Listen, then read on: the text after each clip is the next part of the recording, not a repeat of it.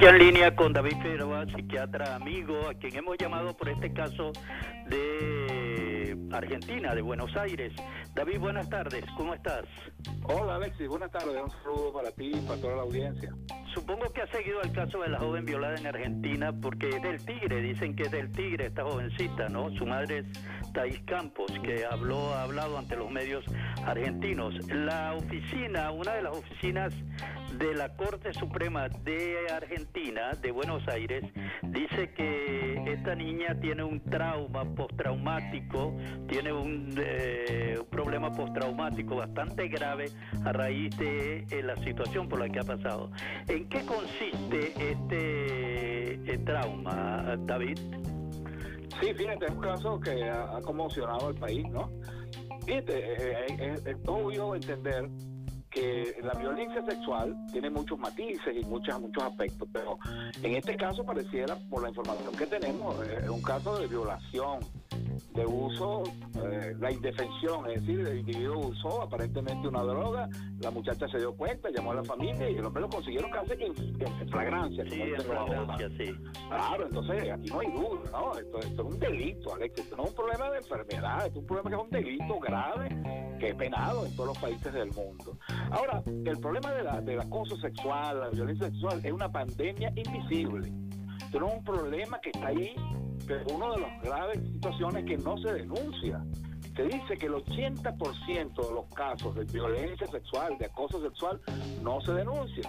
Solamente denuncian un 20%, y eso lo sabes tú por, por el problema yo, que... Yo quiero referirme precisamente con respecto a este caso, porque yo una de las cosas que me llamó la atención es que cuando ella la sacan, eh, están los periodistas y ella se oye cuando le dice a la mamá, perdóname mamá, perdóname. Parece que siempre la mujer violada cree que tiene la culpa de lo que ha ocurrido. Sí, se genera una serie de, de, confusiones, ¿no? Se ve que una, una joven de 18 años, prácticamente una, una, una, una adolescente precoz, una adolescente, ¿no? Muy joven, con poca experiencia. Entonces se generan sensaciones de culpa, es decir, eh, eh, yo lo hice porque de alguna manera no debía ir casi a un tipo extraño, ella está buscando trabajo, se confió del tipo, ella, todas las cosas. Entonces, no solamente que genera eso, culpa, confusión, sino las consecuencias, es un trauma, un trauma muy grave que produce una cosa que se llama síndrome de estrés postraumático, es decir, que probablemente esa persona va a quedar, después que pase el suceso, reviviéndolo con mucha frecuencia, con dificultades para el ejercicio de la función sexual en el futuro, probablemente esta joven cada vez que tenga una pareja a revivir esa situación, tiene todas las consecuencias dolorosas de eso, produce depresión, produce gravísimos problemas en, en las personas y las personas necesitan tratamiento. La oficina de la Corte Suprema de Buenos Aires, la jovencita tiene trastornos del sueño, presencia de pesadillas, ansiedad, conducta de aislamiento social, introspección, temor a la fuera y prevalencia de sentimientos de culpa. Perfecto, ahí está, ahí está todo el cuadro. Pues todas esas cosas son muy frecuentes y está ahorita en esa etapa aguda, pero el problema no es solamente la etapa aguda, sino a mediano y a largo plazo. Fíjate que uno tiene... Ahora, ¿qué, ¿qué, debe hacer? ¿Cuál es el tratamiento que tú aplicas eh, como psiquiatra en estos casos? Sí, primero, ella necesita pues, apoyo psiquiátrico especializado. Estas cosas no se mejoran solas, estas cosas hay que tratarlas eh, precozmente. Los psiquiatras y los psicólogos tenemos una serie de herramientas que nos permiten trabajar, por ejemplo, los sentimientos de culpa. Oye, es absurdo que ella es la víctima y, y la circunstancia la convierte como en la victimaria. Eso tiene mucho que, ver con lo cultural, ¿oíste? Porque hay una cultura por ahí que dice que las mujeres que inducen la violación, porque son muy lindas o son muy atractivas, eso es una barbaridad. Son una claro. Es una barbaridad. No, no vamos a condenar a una mujer porque sea bella, por Dios. Claro, y, pero hay, hay, hay, esa cultura, hay una cultura muy machista sí. y, y, que induce, ¿no? Pero te pasó eso por salida, por Dios, eso es un abuso.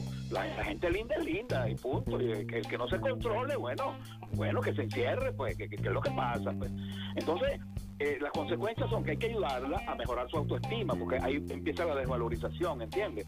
Yo como mujer no valgo, a lo mejor es una, una muchacha conservadora, eh, que hasta muchas veces pierden su virginidad, muchas veces hay embarazos durante la violación, ojalá que no ocurra eso, pero muchas veces ocurre todas esas complicaciones.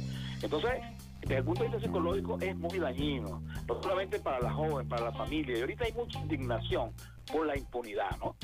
Y quizás Sí, bueno, como el hombre está en libertad, a pesar de que hay otras jóvenes que han declarado en el tribunal que él trató también de, de pues abusar de ellas, la juez no termina de dictar a la orden de detención y por eso se ha solicitado la destitución de la juez del caso.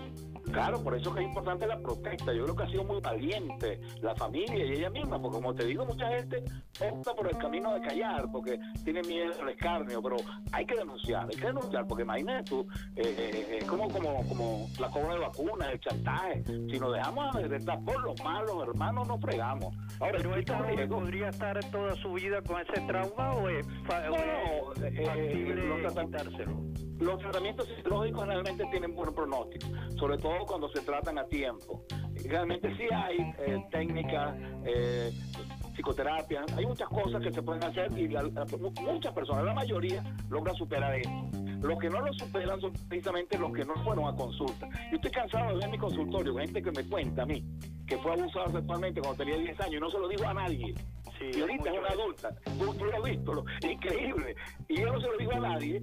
Y muchas veces un familiar cercano, un vecino, un profesor, ¿entiendes? Gente que tiene muy, muy cercano.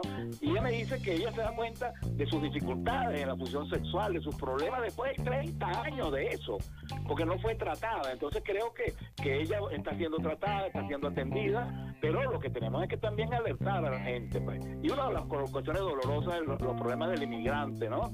Que uno muchas veces en otros países es un ciudadano de cuarta categoría que te maltratan, que eso, eso es terrible, ¿no? De parte de- del drama que estamos viviendo. Estaba pero- viendo la historia ahorita de Marilyn Manson, que eh, él dice que fue ultrajado cuando era pequeño y ahora está acusado de también de abuso. Es decir, el violado pequeño, o sea, de niños, puede ser un violador futuro de adulto, ¿verdad? Sí, sí, eso, eso se ve con frecuencia, pero eso no justifica en absoluto, ¿no? Por ejemplo, el sádico, Alex, el, el sádico es una persona tan enferma que él tiene placer sexual cuando hay violencia y sufrimiento del No hay otro. terror de la víctima. Sí, si no hay sufrimiento, el tipo no tiene, no tiene placer sexual. Imagínate tú la transformación de eso, ¿no? La, la alteración de la sexualidad. Muchas veces en la infancia, cuando uno consigue la historia de estos sádicos, eh, consigue que fueron violados o, o- o se les enseñó que a, a usar el sexo con, con, con el sufrimiento, ¿no? O sea que hay una cuestión muy popular. El que te quiere te hace sufrir. Te pego porque te amo. Es un embuste, igual. Es un cual es un embuste. claro. Claro. Que quiere hace la vida tranquila. Claro, yo me acuerdo mucho. hermosa, ¿tú, te por acu- Dios. tú te acuerdas, Alex, de la canción de El ladrón de tu amor? Creo que es de Enrique, ¿no? De Enrique Hidalgo. Sí, el Alberto. Quien te hace sufrir es que te ama. Y yo, bueno, yo le dije a Enrique, Enrique, ¿qué te pasa, vale?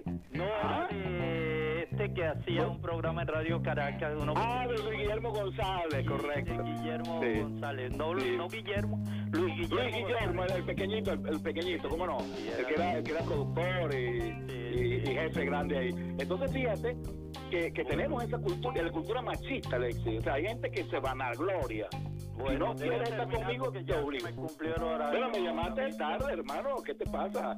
Acuérdate de mí, acuérdate de mí. que yo Muchas siempre gracias, ya me pasé. Muy amable. Seguiremos hablando. Saludos, un abrazo, Alex. por tus conceptos. David Figueroa, psiquiatra, hablando del caso de la joven venezolana abusada en Buenos Aires, en Argentina.